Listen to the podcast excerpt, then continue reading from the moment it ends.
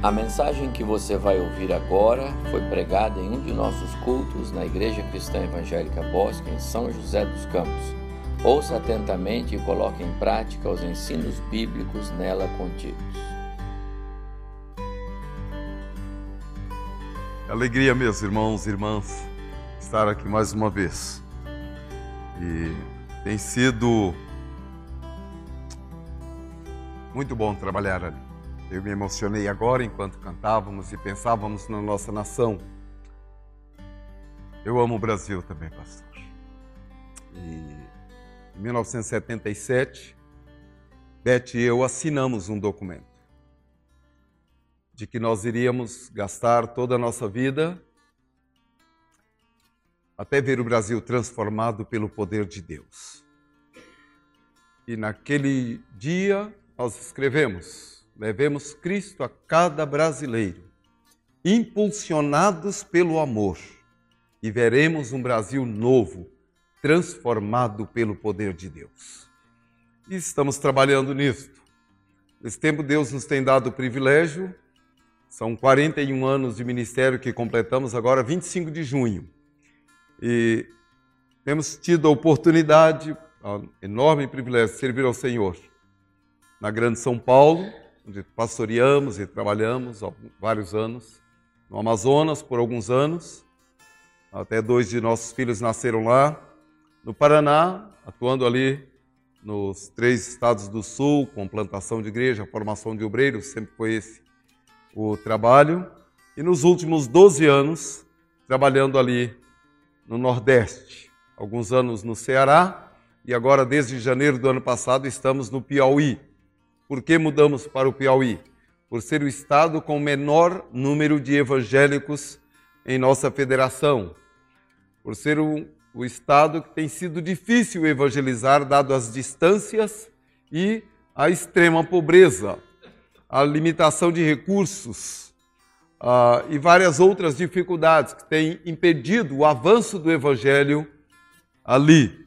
Então decidimos mudar para lá e a partir dali trabalhar um pouco mais.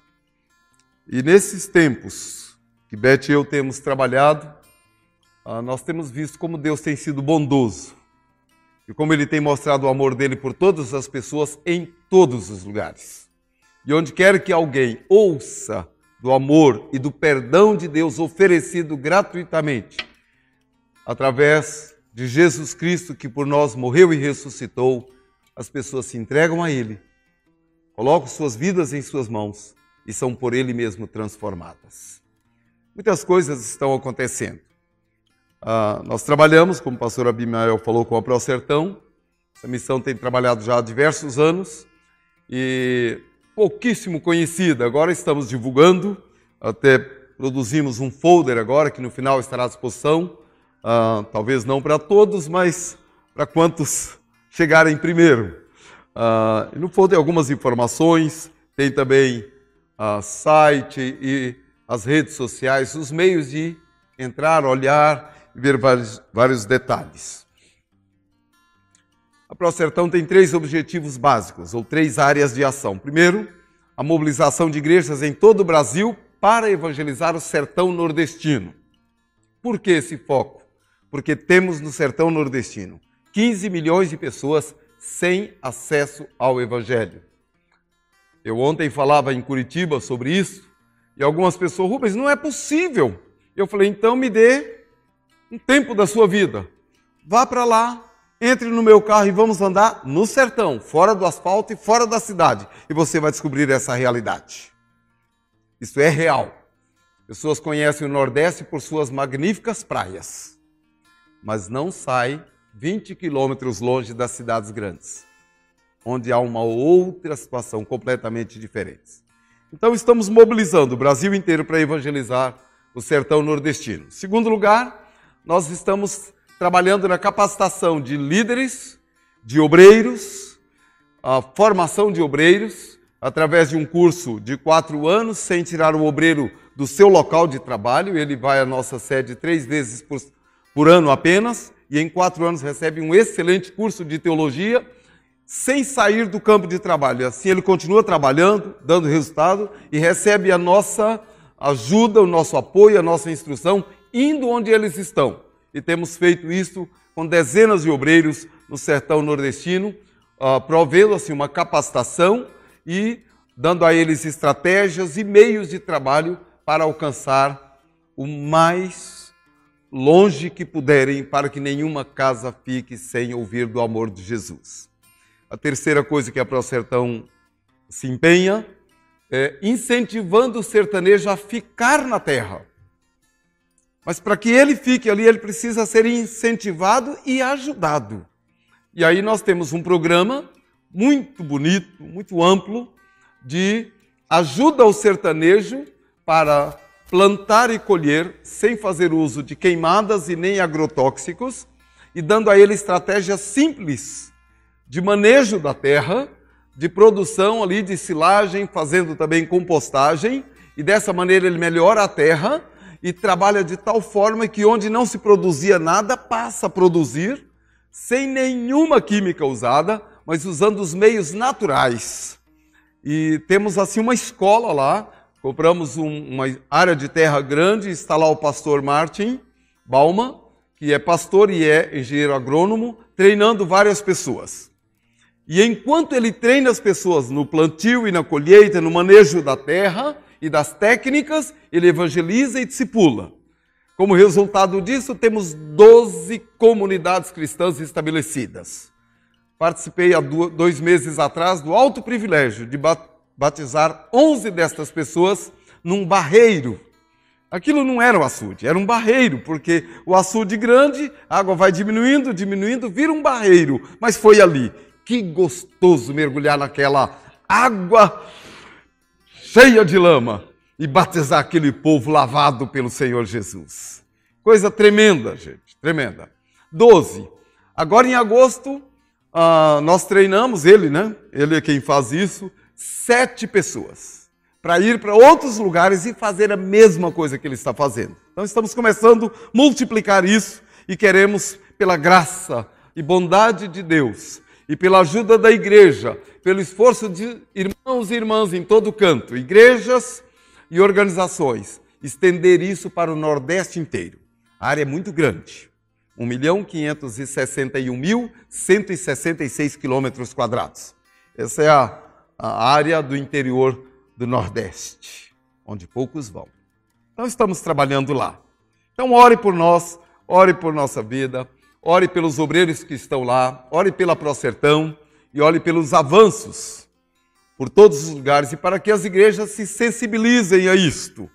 Ah, eu estou dando uma passada corrida aqui, ah, mas saí de casa terça de manhã, fui para Fortaleza, terça e quarta falei lá num grande congresso das Assembleias de Deus ah, sobre esse trabalho.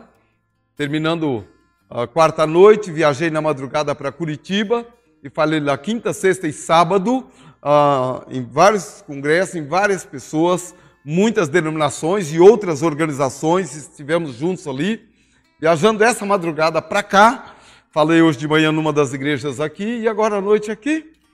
Segunda e terça terei várias reuniões em São Paulo com várias lideranças e organizações, voltando para casa terça à noite para abraçar minha esposa.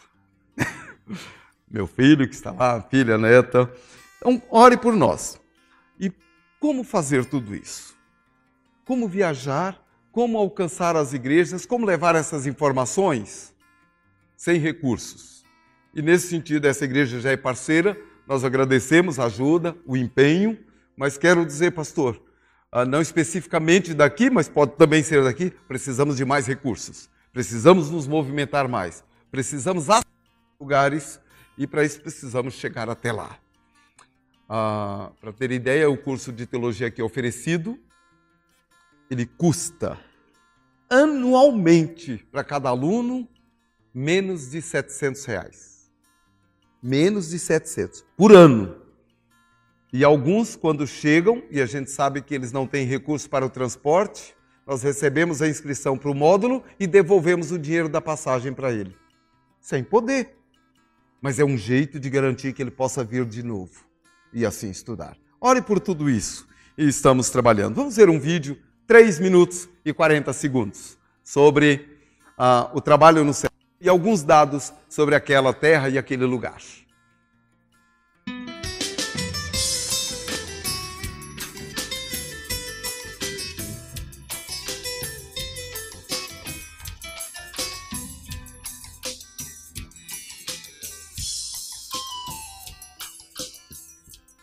O Nordeste é a segunda maior região do Brasil, com uma população de 53 milhões de habitantes distribuídos em nove estados, e uma grande população jovem, de aproximadamente 20 milhões de pessoas entre 0 e 19 anos de idade.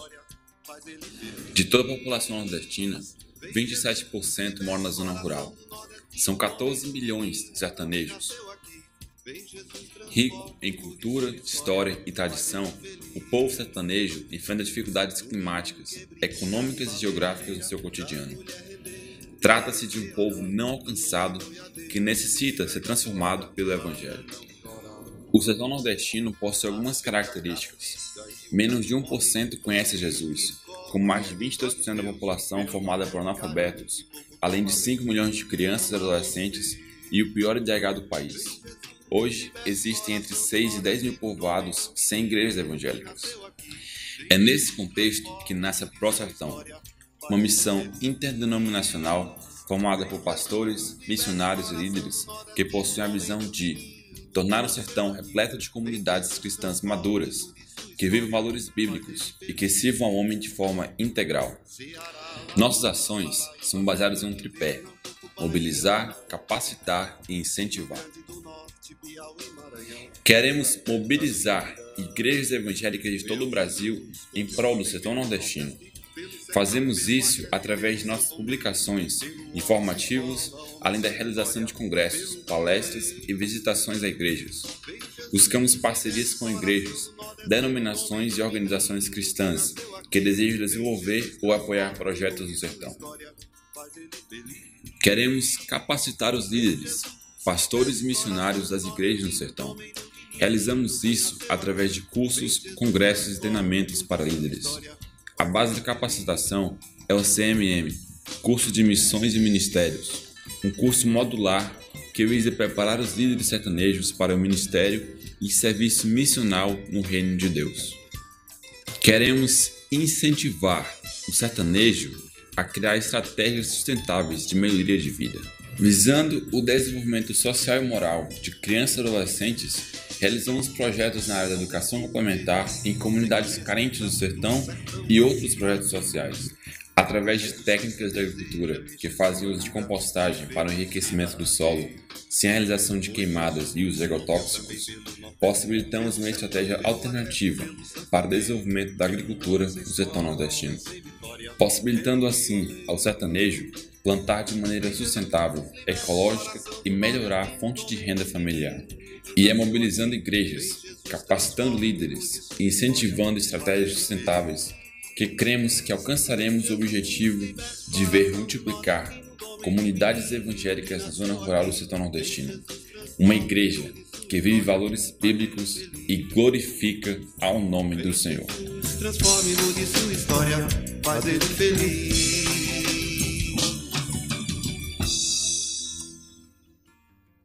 Final do culto, os irmãos poderão ter acesso aos folders, mas também poderão, os que quiserem, adquirir uma cópia do nosso livro. Deus deu o privilégio de escrever.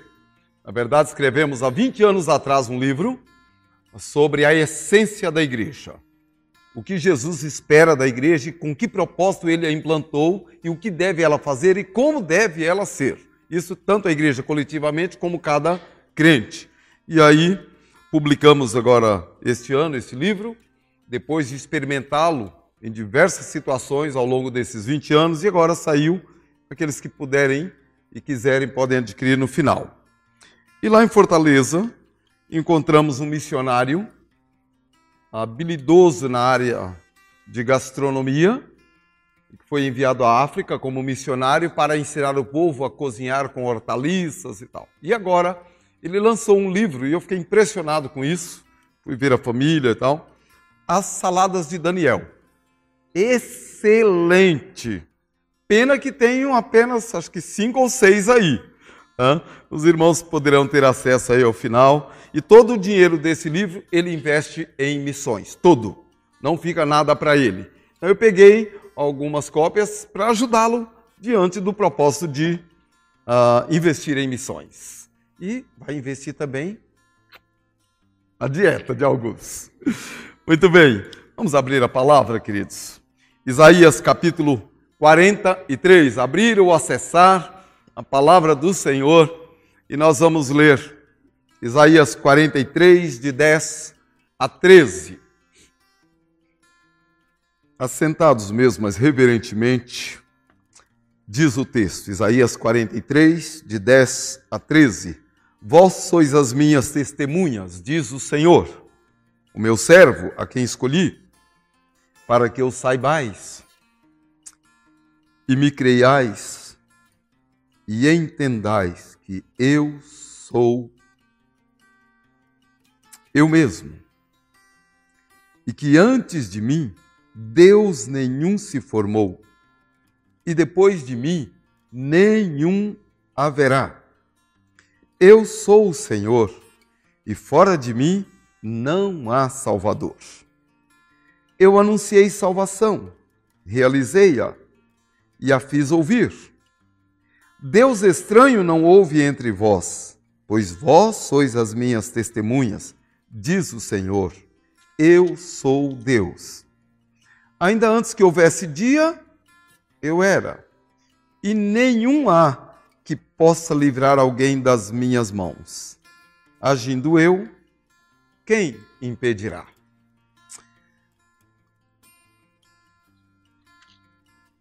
Três destaques nesse texto.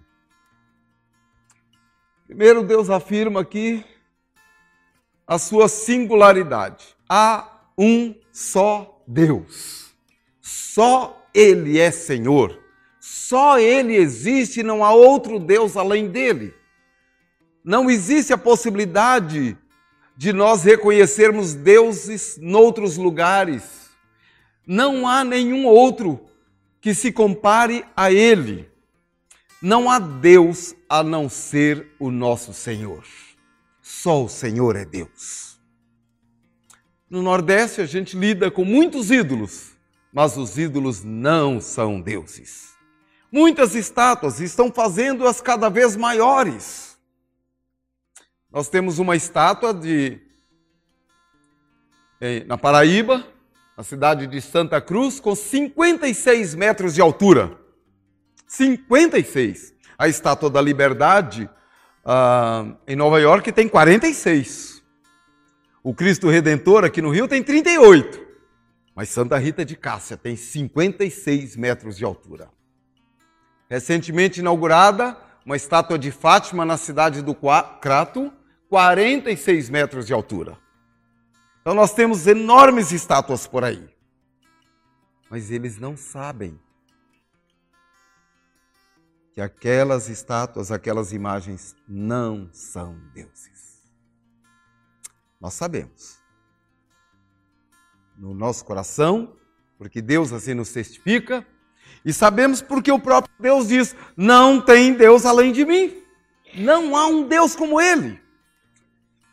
Alguns capítulos anteriores aí, o capítulo 40, Deus se descreve, como diz aqui ele próprio: Olha, não tem Deus além de mim, nunca houve um antes de mim, nunca haverá Deus depois de mim. No capítulo 40, ele tenta nos mostrar um pouco sobre quem é ele, como é ele, que tamanho é ele, qual é o poder dele. No capítulo 40, ele diz assim: Olha, eu sou capaz de conter numa só palma da, de minha mão todas as águas da terra. Pense nisso. Quanta água tem? Se pensarmos só no rio Amazonas, quanta água? Cabe tudo na mão dele. Os mares, os oceanos, os lagos, os rios, os mananciais, Toda a água da terra, segundo Isaías 40, cabe na concha da palma do meu Deus e do seu Deus. Mas ele não fica só nisto. Também Isaías 40 diz que ele é capaz de saber o peso de todos os montes, de toda a terra. Ele sabe quanto pesa, ele sabe a dimensão, ele sabe a, a, a, espessura, ele conhece toda a composição e toda a extensão e todo o peso de toda a terra, porque ele é capaz de pesar numa balança de precisão, e balança de precisão são aquelas pequeninas que medem miligramas. E ele diz que pesa todos os montes numa balança de precisão. Também Isaías 40 diz que ele é capaz de tomar a medida dos céus a palmos. Ou seja, ele conhece o universo tanto como nós aqui costumamos dizer, como a palma da mão. Ele tem todo o universo na palma da sua mão. Então você pode pensar nos astros, em todas as galáxias e tudo que existe. Você pode pensar em toda a água da terra, do planeta, você pode pensar em toda a terra, pedra, tudo que existe. O nosso Deus tem um controle sobre isso. Diz ele também, em Isaías 40, ele fala: Olha, eu conheço todas as estrelas, e eu sei o nome de todas elas, e porque eu as conheço, eu as chamo cada uma pelo seu nome, e por ser eu, Deus, o grande e forte em poder, nenhuma delas falta quando eu chamo. Esse é o meu Deus, esse é o seu Deus. E Ele é o único Senhor. Não há lei, não há Deus além dele. Esse é o nosso Deus. E ele diz isso aqui no capítulo 43 de Isaías. Agora, esse Deus é o mesmo que criou todo o universo. Gênesis 1 diz que ele criou todas as coisas, inclusive a cada um de nós. E esse Deus criou todo esse universo, que ele controla, que ele domina e que ele sustenta. E o preparou para as criaturas que ele fez à sua imagem e semelhança. Ele, depois de criar todo esse universo fantástico e maravilhoso, ele nos criou, a mim e a você, a sua imagem e semelhança, para ter relacionamento com ele, para vivermos para adorá-lo. Ele nos criou para vivermos com Ele. O versículo 7 aqui deste capítulo diz: A todos os que criei para minha glória e que formei e fiz. Ele nos criou para Ele, para vivermos com Ele. Ele quer relacionamento conosco. Só que aí nos desviamos dele, nos afastamos dele, esquecemos dele, desobedecemos e distanciados dele, perdemos a comunhão. E aí ele teve que bolar um plano. E aí é o segundo destaque que quero fazer no texto. Deus olhando para esse povo que dele se distanciou, pensou: eu vou trazer esse povo de volta a mim. Eu vou salvar esse povo do erro que cometeram de virar as costas a mim. Eu vou salvar esse povo de viver uma vida que não lhes preenche, que não lhes ah, dá o que eles querem. Eu vou salvar esse povo de si mesmos de achar que podem viver sem mim. Eu vou salvar esse povo da ideia de que são tão inteligentes, porque eu lhes dei inteligência, que não precisam mais de mim. Isso é um erro gravíssimo. Toda a humanidade precisa de mim. Eu criei toda a humanidade para viver com ela, para supri-la, para conduzi-la, para andar com ela. E eu preciso trazer esse povo para viver de perto. E aí, pensando nisso, ele falou: Eu realizei salvação. Eu anunciei a todo o seu o meu plano de salvação. Eu quero que todas as pessoas em todos os lugares saibam que além de ser o Deus Todo-Poderoso, eu tenho um plano de resgate para cada pessoa. Quando ele diz aqui, eu realizei salvação e eu anunciei, ele está dizendo sobre a minha e a sua tarefa de tornar conhecida a todas as pessoas em todos os lugares que o Todo-Poderoso, o Criador do universo, é o Deus que nos ama e que em Cristo Jesus se manifestou a nós para dizer a nós: venha viver comigo, venha sentar à mesa comigo, venha relacionar-se comigo, venha experimentar o meu amor e o meu perdão.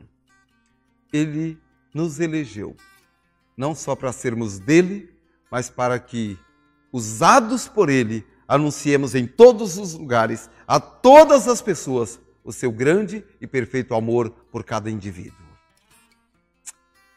Anunciar a salvação é a tarefa básica de cada crente, de cada igreja, de cada pessoa que reconhece que há um só Deus, um só Senhor e que foi criado por Ele. O terceiro destaque desse texto está no verso 13, quando ele diz: Olha, eu posso fazer o que eu quiser. E quando eu ajo, quando eu faço alguma coisa, ninguém me impede. Deus já decidiu. Primeiro, ele decidiu que ia salvar toda a humanidade de uma maneira ah, louca. Porque como pode salvar o desobediente pagando o preço do seu erro? Olha que coisa. Ele resolveu que viria demonstrar o amor dele. E como estávamos distanciados dele, ele falou: Não, eu tenho que ir para lá. Eu tenho que descer, me identificar com esse povo. E aí ele desce dos céus, entra numa jovem e se deixa criar, se deixa desenvolver como um ser humano. E aí ele passa por esse período de gestação e nasce, e cresce, se deixa desenvolver e ensinar, e vive conosco, identifica-se conosco, torna-se como um de nós. E Paulo vai dizer em Filipenses: ele foi reconhecido em figura humana, ele humilhou-se, ele tornou-se como um de nós. E parecido conosco, com cada um de nós, ele diz assim: Está vendo o quanto eu te amo? O quanto eu te quero? Eu me identifico com você, para que você entenda que eu sou sim o Todo-Poderoso, que faço o que quero e posso fazer todas as coisas, mas mais do que tudo isso, eu quero relacionamento contigo. E sendo Todo-Poderoso, eu me torno tão próximo de você que você pode me confundir como um simples ser humano. E quando você me olhar e achar que eu sou um simples ser humano, você vai me entender. E eu faço de você. Aquilo que é o meu plano perfeito e completo. Uma pessoa espiritual para viver eternamente comigo. É isso que Deus quer de mim e de você. E ele vai tornar todo, todos aqueles que nele crerem pessoas eternas, que vão viver eternamente com ele, com um novo corpo, semelhante ao corpo glorioso de Jesus. E vamos viver e experimentar o amor desse nosso amado, querido, bondoso Pai. Como eu anelo e anseio por isso. Eu vou viver com Ele um dia para todo sempre. Independente de qualquer outra coisa, viverei eternamente com meu Senhor. Mas não quero isso sozinho. Eu quero ver cada sertanejo com a mesma oportunidade. Cada rico, mais rico entre os ricos, eu quero que eles tenham essa mesma oportunidade, porque a necessidade é a mesma. O mais pobre entre os pobres, eu quero ver assim. A criança, o adulto, ao jovem, ao idoso, ao culto e ao iletrado. Deus chama todos e faz de todos seus filhos amados. Ele está realizando isso em todo o mundo. E diante dele um dia estarão. Apocalipse 7 diz assim: